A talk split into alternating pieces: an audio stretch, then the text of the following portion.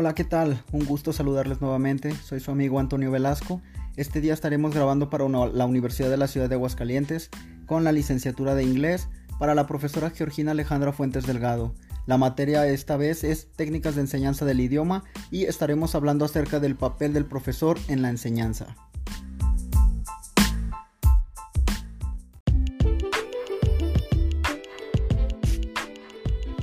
Esta semana hablaremos acerca de los estilos de enseñanza y no podemos empezar a partir de un tema sin saber qué es aquel estilo, ¿no?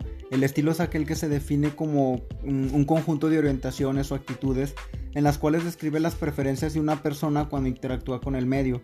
En este caso que estamos hablando de los roles del profesor, pues su medio es su ambiente de aprendizaje, es aquel lugar donde se desenvuelve y desempeña aquellos, eh, aquella información o aquellos conocimientos o ejes significativos para poder llegar a la atención o poder transmitir algún conocimiento hacia sus alumnos.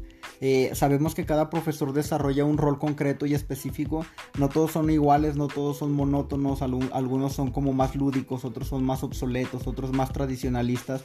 Y si a veces son consecuencias de las propias creencias de cada profesor. Sabemos que ellos también crecieron con estilos o con roles diferentes de enseñanza y a su vez es como un patrón de conducta y esas creencias tradicionales que son como motores de donde añaden variables de personalidad y condicionan formas concretas de actuación.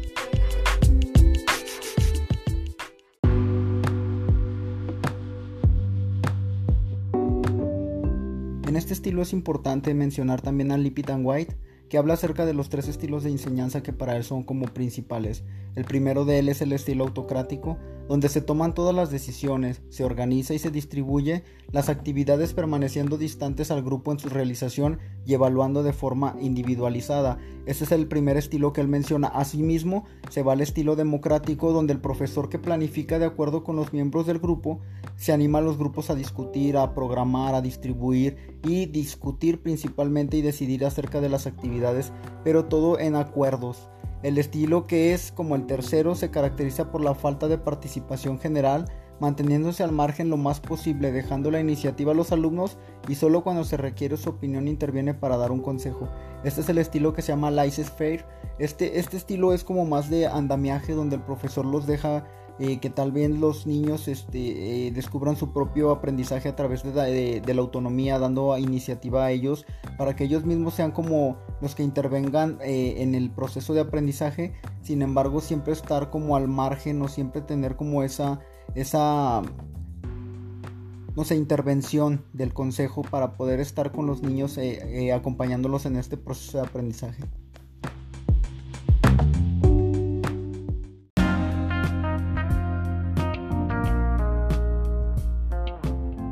Otro de los autores que también hace hincapié en dos estilos de aprendizaje es Anderson. El primero de ellos él lo llama dominador, donde el profesor es como una persona autoritaria que recurre normalmente a mandatos, disposiciones exigentes, donde se imponen las órdenes a la fuerza y no aceptan ni consideran las decisiones autónomas de los alumnos. Son como eh, tal vez profesores autoritarios, eh, profesores ambiguos que siempre quieren como que ellos imponer imperativos, perdón, en todo el sentido de la palabra, donde solo lo que ellos dicen se, se hace y el otro parte es el integrador, que es aquel profesor que es capaz de crear un clima social amistoso donde se predomina el reconocimiento y el elogio y no la violencia. Un ambiente donde la crítica es constructiva y objetiva y se toman en cuenta las iniciativas personales de los alumnos. Aquí se genera un ambiente de aprendizaje ameno donde el profesor los hace un poco eh, democráticos, autónomos y asimismo toman las decisiones y toman en cuenta los saberes previos de cada alumno para poder partir a través de lo que ellos saben y con ayuda de él y poder realizar como esos aprendizajes significativos a los cuales nos hacen que tenemos que llegar en los planes y programas un poco utópicos. Sin embargo, el, profesor integrador eh, genera un ambiente ameno de aprendizaje donde los alumnos están en confianza y pueden eh, pues preguntar o pueden sentirse en confianza para poder desarrollar las actividades o prácticas de cualquier índole para poder este, acercarse al, al aprendizaje esperado al cual se pretende llegar.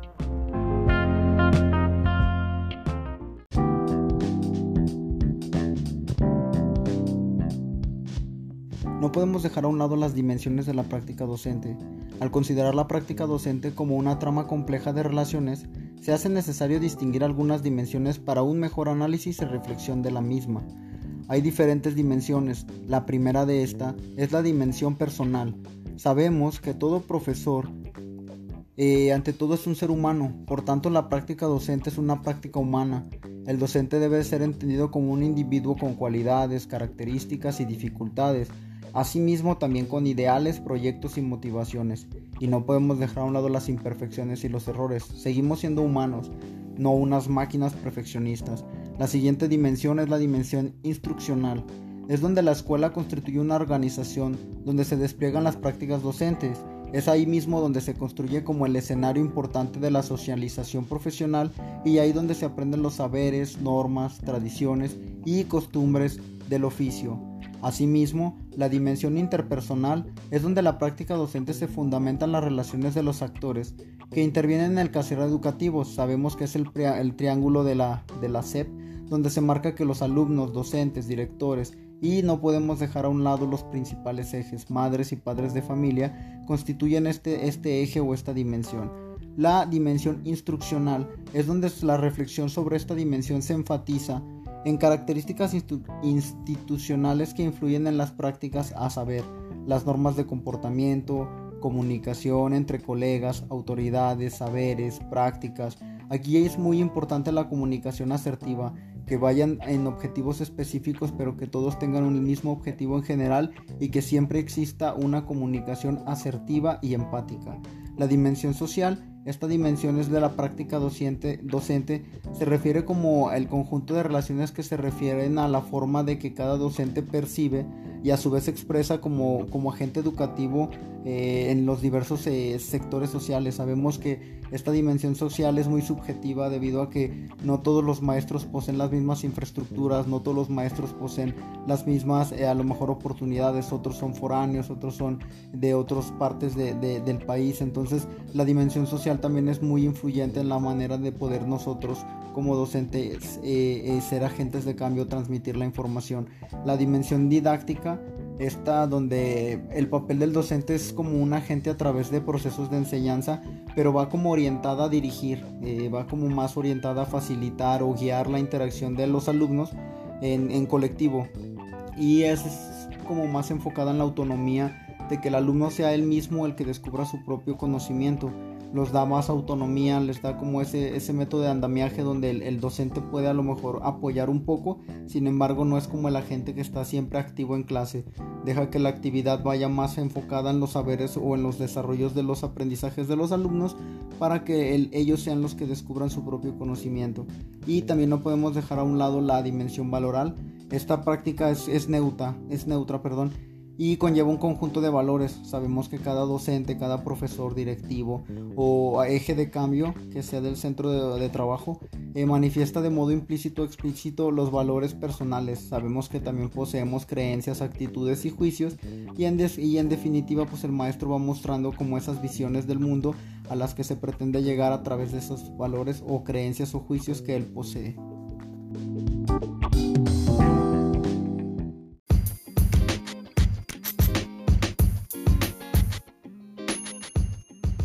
Papel del profesor siempre va a ser un, un factor súper importante para poder transmitir información. Sabemos que somos ejes de cambio, somos ejes de enseñanza y sabemos que no tratamos con objetos o con cualquier persona, tratamos con humanos y a su vez ellos en nosotros ven reflejo de todo lo que quieren ser o pueden ser.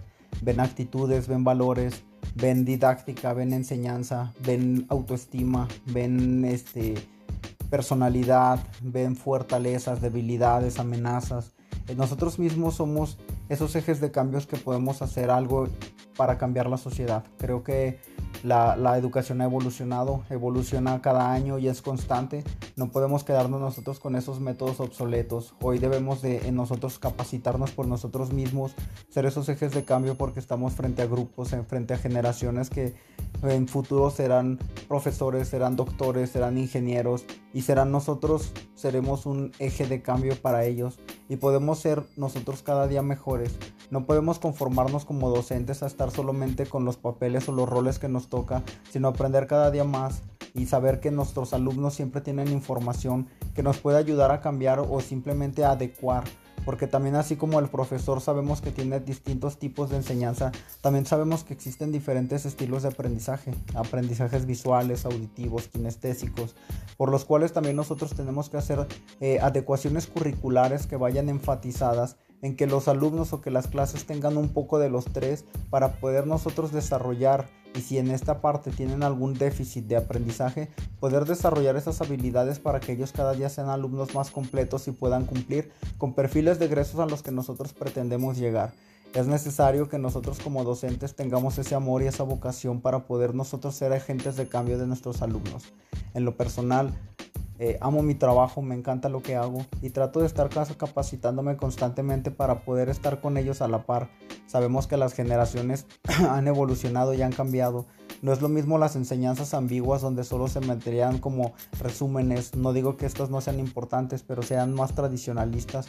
Hoy en día tenemos la tecnología, tenemos recursos, tenemos infraestructura que nos pueden apoyar recursos gráficos, recursos eh, didácticos, recursos, eh, no sé, de cualquier índole que cualquier eh, materia podemos meter diferentes actividades adecuadas para desarrollar esa autonomía y que el alumno sea quien descubra su propio conocimiento el rol de profesor siempre va a ser importante, imprescindible y siempre lo he dicho.